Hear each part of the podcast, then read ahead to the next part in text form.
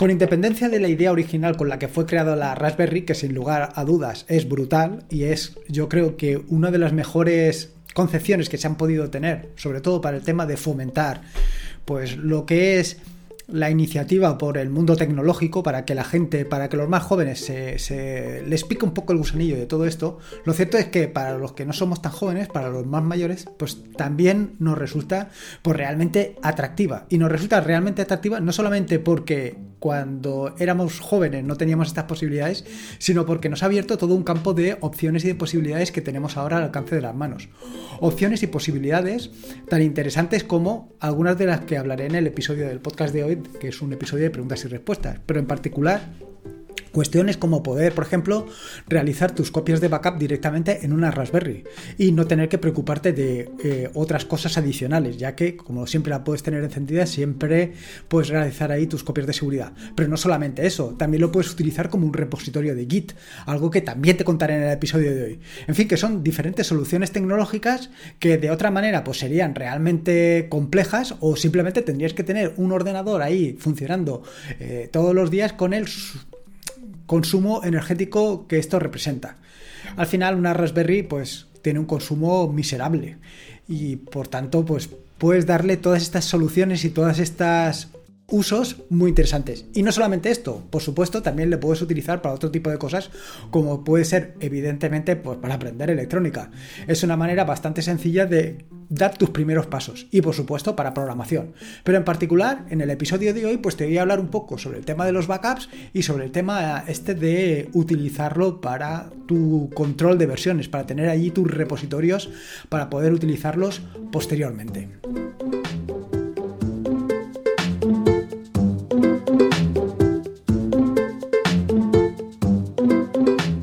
Soy Lorenzo y esto es Atareado.es. Este es el episodio número 268, un podcast sobre Linux y Open Source. Aquí encontrarás desde cómo disfrutar al máximo de tu entorno de escritorio Linux hasta cómo montar un servidor web, un proxy inverso, una base de datos o cualquier servicio que puedas imaginar, ya sea en una Raspberry, hoy especialmente en una Raspberry, en un VPS o en cualquier servidor. Vamos, cualquier cosa que quieras hacer con Linux, seguro, seguro que la encontrarás aquí. Bueno, hoy toca un episodio de preguntas y respuestas y tampoco me voy a liar eh, yendo por los cerros de Úbeda, así que voy directo al turrón. La primera de las preguntas es sobre el tema de política de respaldos. Y JF pregunta, ¿Nos puedes compartir cómo funciona o está organizado tu política de respaldos? ¿O cómo interpretas en tu ámbito personal la regla de 3-2-1 backup? Bueno, pues lo cierto es que se me había olvidado por completo este tema. Tanto se me había olvidado por completo que he tenido que tirar mano del cron tab para ver exactamente cómo lo tenía porque realmente es que eh, funciona tan bien y lo tengo tan interiorizado que pues que no le hago ni el más mínimo caso. Sí, es cierto que de vez en cuando debería de comprobar que las copias de seguridad se hacen, que son eh, legibles y todo este tipo de cosas, pero lo hago de tanto en tanto que lo cierto es que se me olvida por completo. Bueno, voy directo al tema de la pregunta. La cuestión es que eh, esto del 3-2-1 al final es que tienes que tener tres copias de seguridad, que dos tienen que estar almacenadas en sitios distintos y que una tiene que estar fuera, o sea, físicamente fuera de donde tienes la información original. Bueno, pues esto, todo esto lo tengo organizado sobre eh, una herramienta que se llama Borg, una herramienta de la que hablé en el episodio 173 del podcast, que lo titulé Hice un RM-RF y salvado por Borg. Y efectivamente, eso fue lo que me sucedió en aquel momento. Que pues metí la mano, metí la zarpa, como hago de vez en cuando, y borré algún directorio que no debía. Realmente no recuerdo exactamente cuál fue, pero así fue como sucedió.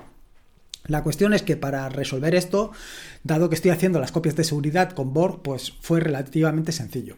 Como digo, actualmente tengo tres copias de seguridad. Una primera copia de seguridad que la tengo en el propio equipo, eh, en el equipo físico en el que trabajo y donde tengo toda la documentación. La segunda de las copias la tengo en un NAS y eh, que está también en mi, en mi, casa. Y la tercera de las copias lo tengo en un VPS.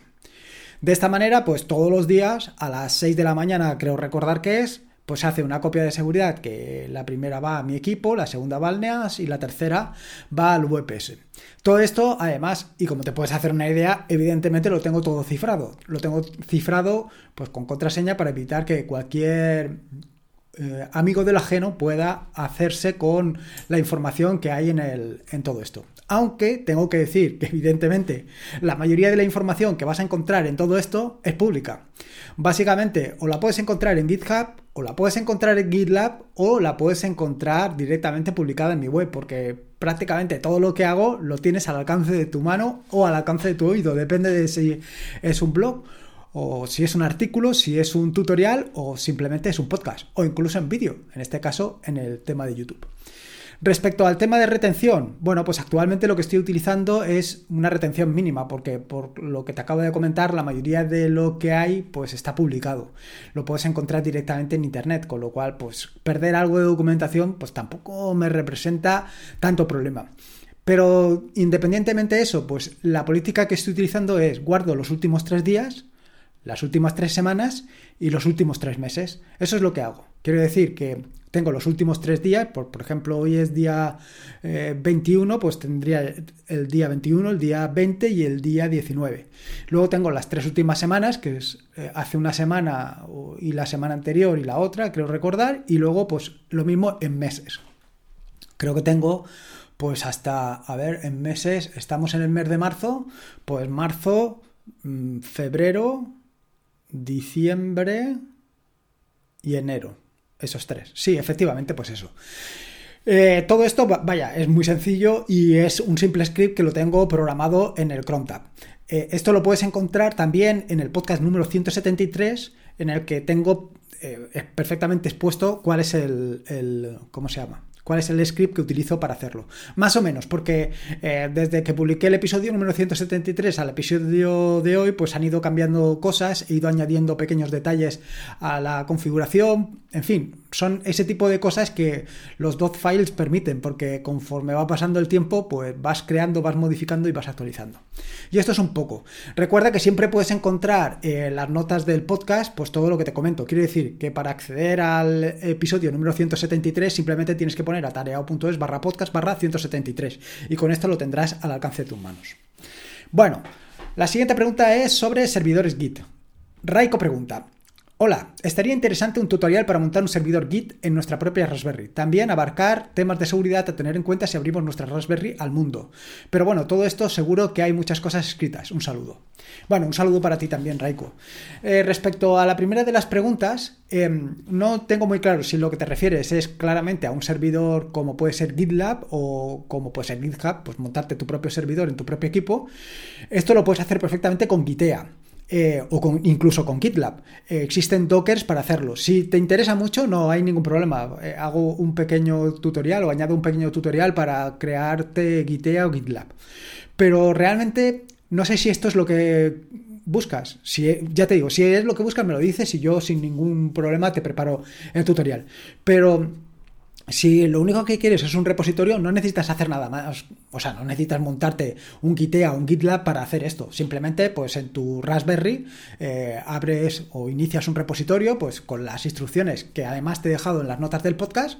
Muy sencillito, pues tu Git tu Git commit, tu Git branch, en fin, todas estas cositas y te lo dejarías todo liquidado.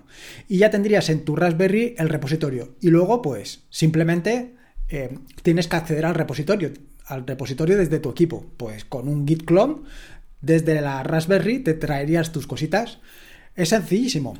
En mi caso, yo, si ves en las notas del podcast, verás que está muy sencillo para mí, porque es git clone ssh dos puntos barra barra raspi 00 barra home, barra pi, barra proyecto, que es donde lo he creado. Para mí es muy sencillo porque lo tengo configurado, tengo configurado el config del SSH pues con esos credenciales y lo tengo todo perfectamente claro para que no me represente nada traérmelo, llevármelo, importarlo, en fin, todo esto lo hago de una manera súper sencilla. Si quieres ver cómo se hace porque realmente no lo conoces o porque o quieres ver simplemente cómo lo hago yo, eh, puedes verlo en el episodio número 106 del podcast en el que hablo sobre la configuración SSH y ahí está muy claro. Respecto a la segunda de las preguntas, la segunda de las preguntas que hace referente a abrir tu Raspberry al mundo exterior, aquí me surjan dos dudas, de nuevo igual que en el caso anterior. La primera de las dudas es si realmente lo que quieres es abrir eh, tu Raspberry al mundo exterior para que cualquiera pueda acceder o simplemente quieres acceder tú o alguien o algunos algunas personas allegadas o conocidos a tu Raspberry, porque son dos casos distintos. Si quieres que cualquiera, sea quien sea, se conecte a tu Raspberry, no tienes más remedio que pues abrir los puertos 80 y 443 de tu Raspberry eh, bueno, de tu Raspberry, perdón, de tu router para que cualquiera pueda acceder. Y a partir de ahí, pues eh, siguiendo un poco las instrucciones que dejo en el episodio número 142 del podcast, en el que hablo de cómo puedes tener tus contenedores accesibles desde Internet, verás las posibilidades que tienes y cómo configurarlo más o menos adecuadamente. Yo, desde luego, mi recomendación es que te montes un proxy inverso para poder dar no solamente un servicio en concreto, sino todos los que quieras de manera relativamente sencilla. Y en el caso de que tengas, por ejemplo, una IP dinámica, pues lo suyo es que, además de todo esto, pues utilices un servidor o un servidor, perdón, un servicio como puede ser DAC-DNS que te va a facilitar todo este tipo de cosas. En el caso siguiente, en el segundo de los casos, en el caso de que solamente tú y unos pocos conocidos quieras que accedan, pues mi recomendación, sin lugar a dudas, es que te montes una VPN. Te montes una VPN como puede ser eh, WireGuard o OpenVPN. Mi recomendación, desde luego, WireGuard. Ya lo dejo claro en el episodio 134 del podcast. Recuerdo que puedes acceder con atareado.es barra podcast barra 134 en el que te hablo sobre cómo he abandonado OpenVPN en favor de WireGuard. Me parece pues una solución mucho más rápida, práctica, flexible y vamos, en nada lo tienes montado y podrías acceder desde cualquier equipo, desde tu equipo con Android o desde tu equipo con Linux o como quieras. Vaya, es muy sencillo y funciona muy bien. De hecho, incluso implementé una solución para eh, utilizar WireGuard directamente desde el escritorio en el caso de Ubuntu, utilizando un, eh, ahora no una extensión para NoMesel. Así que cualquiera de las soluciones es, muy, vaya, muy flexible y fácil.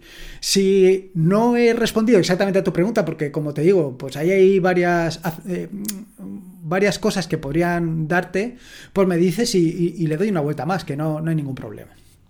La siguiente pregunta habla sobre un artículo recopilatorio. David pregunta, buenas Lorenzo, te dejo algunas cuestiones por si te resultan interesantes para la sección de preguntas. Intentaré ser breve en las consultas. Tienes una infinidad de subproyectos y programas. ¿Has pensado en hacer un artículo recopilatorio donde se pueda ver todo lo que has creado para la comunidad y dónde encontrarlos? PPA, repos, etcétera. Bueno, voy a ir respondiendo porque son tres preguntas. Entonces, eh, lo primero es darle las gracias a David por, sus preguntas. Y mm, respecto a esto, bueno, he ido creando artículos recopilatorios, incluso podcast recopilatorios en el que hablo de diferentes soluciones, como por ejemplo trabajar con PDFs o incluso extensiones para, para Nautilus, para Nemo o distintas aplicaciones o incluso he hecho recopilatorios de, de indicadores que he ido haciendo a lo largo del tiempo. Pero es que al final eh, son tantos los artículos y tantos los recopilatorios que pues no, sé si tiene no sé si tiene cabida hacer un recopilatorio de recopilatorios.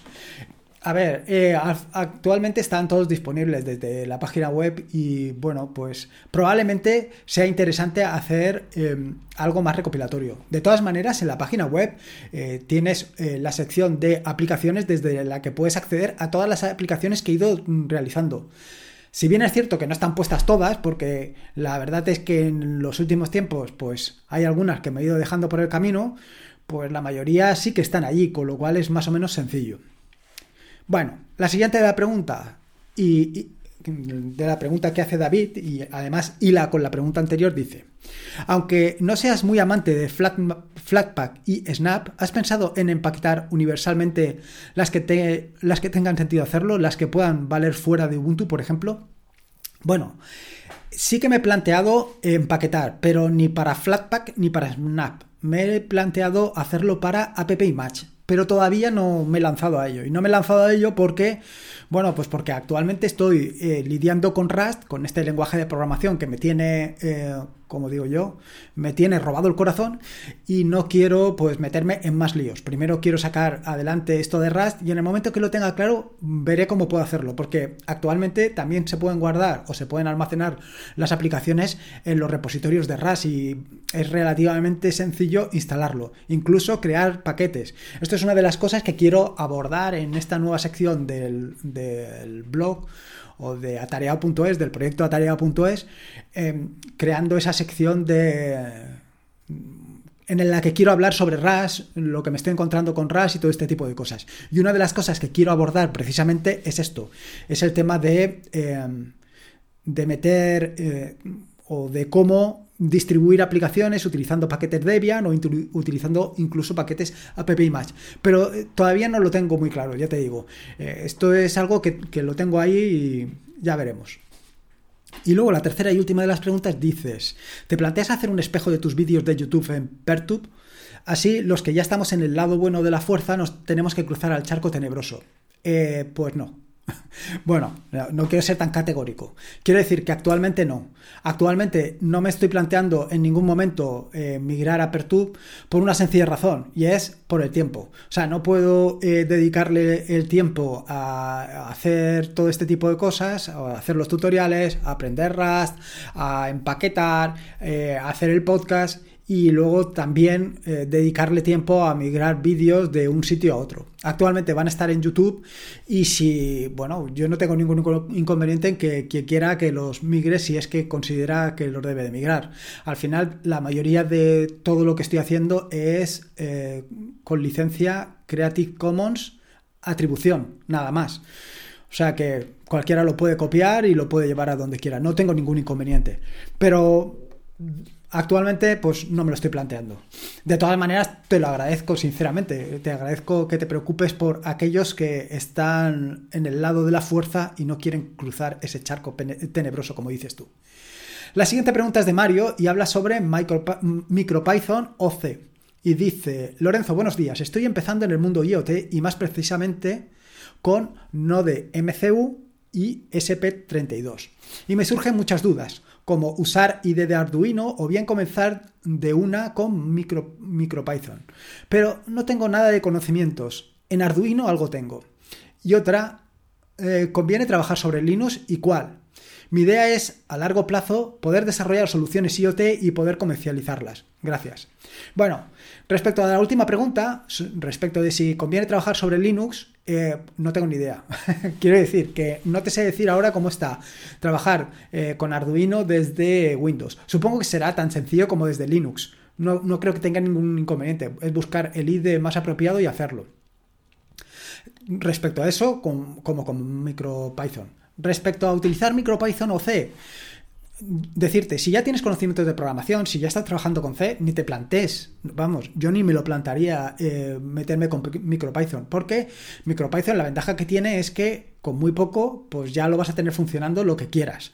Pero no va a estar optimizado exactamente para lo que tú necesitas. A lo mejor tú estás buscando algún tipo de controlador, algún tipo de funcionamiento que eh, no hay ninguna librería implementada en MicroPython que puedas utilizar y la vas a tener que desarrollar en C. Es más, si lo que quieres hacer posteriormente es comercializarlo, pues yo directamente me lanzaría a hacerlo en C, porque la optimización que vas a conseguir, el desarrollo que vas a conseguir, pues va a ser mucho mejor, mucho más óptimo, mucho más eficiente si lo haces con C que con MicroPython. Al final, MicroPython lo único que es es que utiliza unas librerías que se apoyan en C. Eso sí, si no tienes conocimientos de, C y quieres hacer o meterte ya eh, a hacer cositas eh, con microcontroladores, pues MicroPython es una solución óptima. Porque vaya, el lenguaje de programación de Python pues es un lenguaje muy natural y es muy similar a lo que utilizamos habitualmente, con lo cual por ahí irían los pasos. Y otra opción que también considero es en el caso de hacer pruebas de concepto. Realizar pruebas de concepto con MicroPython o con Python en general es muy rápido porque hay módulos y librerías para hacer casi cualquier cosa y en muy poco tiempo, como te digo, lo vas a tener. En Nine menos, como he puesto, pues prácticamente lo vas a tener, pero... Eh, ahí es donde tiene que intervenir. Que claro, para probar de concepto está bien, pero para exprimir al máximo un, micro, un microcontrolador, sin lugar a dudas, pues vas a necesitar de C. Y esto es un poco mi opinión, que vaya, es una opinión como la de cualquier otro, ¿eh? Yo, como, como la de tu cuñado. Eh, yo lo veo así. Eh, y sobre todo si ya tienes conocimientos de C, ¿para qué te vas a meter en, otro fregado nuevo? No te líes. Tira con C y exprímelo al máximo. Y luego la, la última pregunta que queda. La última pregunta, que más que una pregunta es una información que nos aporta Antonio, es sobre aprender Rust. Y dice, hola Lorenzo, escucho tus podcasts desde hace poco. Quería felicitarte por ellos. Enhorabuena. Muchísimas gracias, Antonio. Eh, la verdad es que de vez en cuando una, de vez en cuando, no siempre, que te animen está súper bien, sobre todo cuando eh, eh, esto del podcast, pues al final muchas veces estás en el lado oscuro. Bueno, en fin, que me voy, que me voy, que me voy, que me voy yo solo. Dice, al igual que tú, voy desde hace un par de años aprendiendo Rust y te escribo para recomendarte, seguramente lo conoces ya, los tutoriales de John Jensen. Eh, la pronunciación del apellido la he hecho como aquel, digo yo, él lo habrá escrito perfecto, sobre Rust. Él usa BIM y lo tiene configurado hasta límites insospechados para desarrollar en Rust. De aquí podrás acceder a sus files para ver cómo lo hace.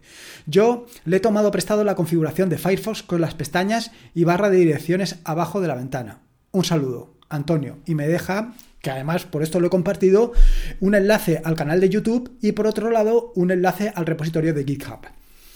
Eh, a ver, lo primero y principal, evidentemente, Antonio, es agradecerte pues, la documentación, la información que has dejado sobre esto de Rust, que, como he dicho anteriormente, me está robando el corazón. Rust, no tú, por ahora. Eh, respecto a los tutoriales de John Jensen, eh, la verdad es que no los conocía y todavía no he podido sacarles todo el provecho que quisiera.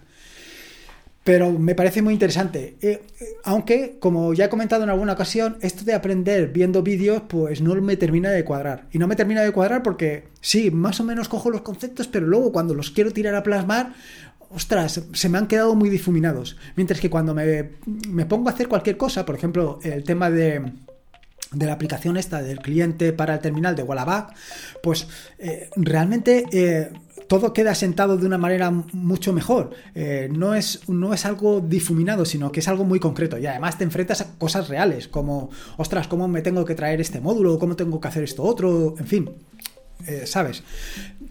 Ahora, como ya he comentado en alguna ocasión, la ventaja de YouTube o la ventaja de ver de, un vídeo, del vídeo que cualquiera considere, la ventaja, sin lugar a dudas, es que te da esa visión global que eh, yendo tú poco a poco no vas a tener o te va a costar adquirirla. La visión global en un vídeo es mucho más sencilla. Y luego respecto a los dot files, respecto a los dot files tengo sentimientos encontrados, no respecto a los de los de John, sino en general. Porque lo que me he encontrado ha sido que inicialmente, pues por ejemplo, eh, con el tema de BIM, pues empecé a copiar eh, dot files de otros, a incorporar partes de dot files de otros, y luego llegó un momento en el que me di cuenta que tenía información que no sabía ni de dónde venía ni por qué la había puesto allí. Porque la gracia de los dot files es que sean tuyos y que los vayas documentando poco a poco. Sí que está muy bien lo que tú acabas de hacer, que es eh, compararlos. O sea, quiero decir compararlos, estudiarlos, mejor que compararlos. Estudiar los dos files de otra persona para incorporarlos. Pero no como lo hice yo inicialmente, ahí incorporarlo todo lo loco, porque cuando lo incorporas todo lo loco es un fracaso total. Te lo digo de verdad. Bueno, te lo digo, tú ya lo sabrás seguro, pero, pero lo comento porque es así. Cuando empiezas a copiar y pegar, copiar y pegar sin ningún tipo de sentido, eh, sí, al final, o sea, al principio dices, ostras, qué maravilla, cómo funciona bien, qué cuántas cosas tengo. Y luego te das cuenta que la mitad de las cosas que has ido incorporando, pues no las utilizas absolutamente nada. Así que con esto de los dos files, ya te digo que hay que tener mucho cuidado.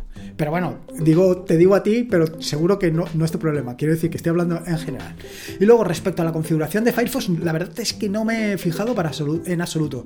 Yo actualmente, eh, con el tema de Firefox, esto lo comento aparte. Con el tema de Firefox, em, lo que sí que he llegado ha sido a limitar el número de pestañas y me está funcionando muy bien. Tengo limitadas el número de pestañas a 9. Lo tengo limitado con una extensión de Firefox para evitar precisamente tener miles de pestañas, que no sé si es la configuración que ha puesto John, ¿eh? Y la verdad es que esto me está funcionando muy bien. Y, y, estoy muy contento, estoy muy contento con esto. En fin, que muchas gracias, Antonio, por tanto tus recomendaciones como por los enlaces que pones que me parecen muy interesantes. En fin, poco más que decir. Mm, espero que te haya gustado este nuevo episodio del podcast. Y si puedes, te agradecería ya sea una valoración en iVoox o en Apple Podcast, pues para dar a conocer este podcast, porque es la mejor manera de que se conozca este proyecto y más y puede llegar a más gente. Te he dejado un enlace en las notas del podcast, pues para eso, para ayudar con el tema de las valoraciones. Que ya sé que son un rollo, que son un coñazo, pero es que es la única manera de dar a conocer el podcast. Recordarte que este es un podcast de la red de podcast de sospechosos habituales, donde puedes encontrar fantásticos y maravillosos podcasts. Puedes suscribirte a la red de podcast de sospechosos habituales en fitpress.me barra habituales. Y por último, como te digo, siempre recordarte que la vida son dos días y uno ya ha pasado, así que disfruta como si no hubiera mañana y si puede ser con Linux. y esta vez con Rust, con Git, con la Raspberry, mejor que mejor. Un saludo y nos escuchamos el próximo lunes.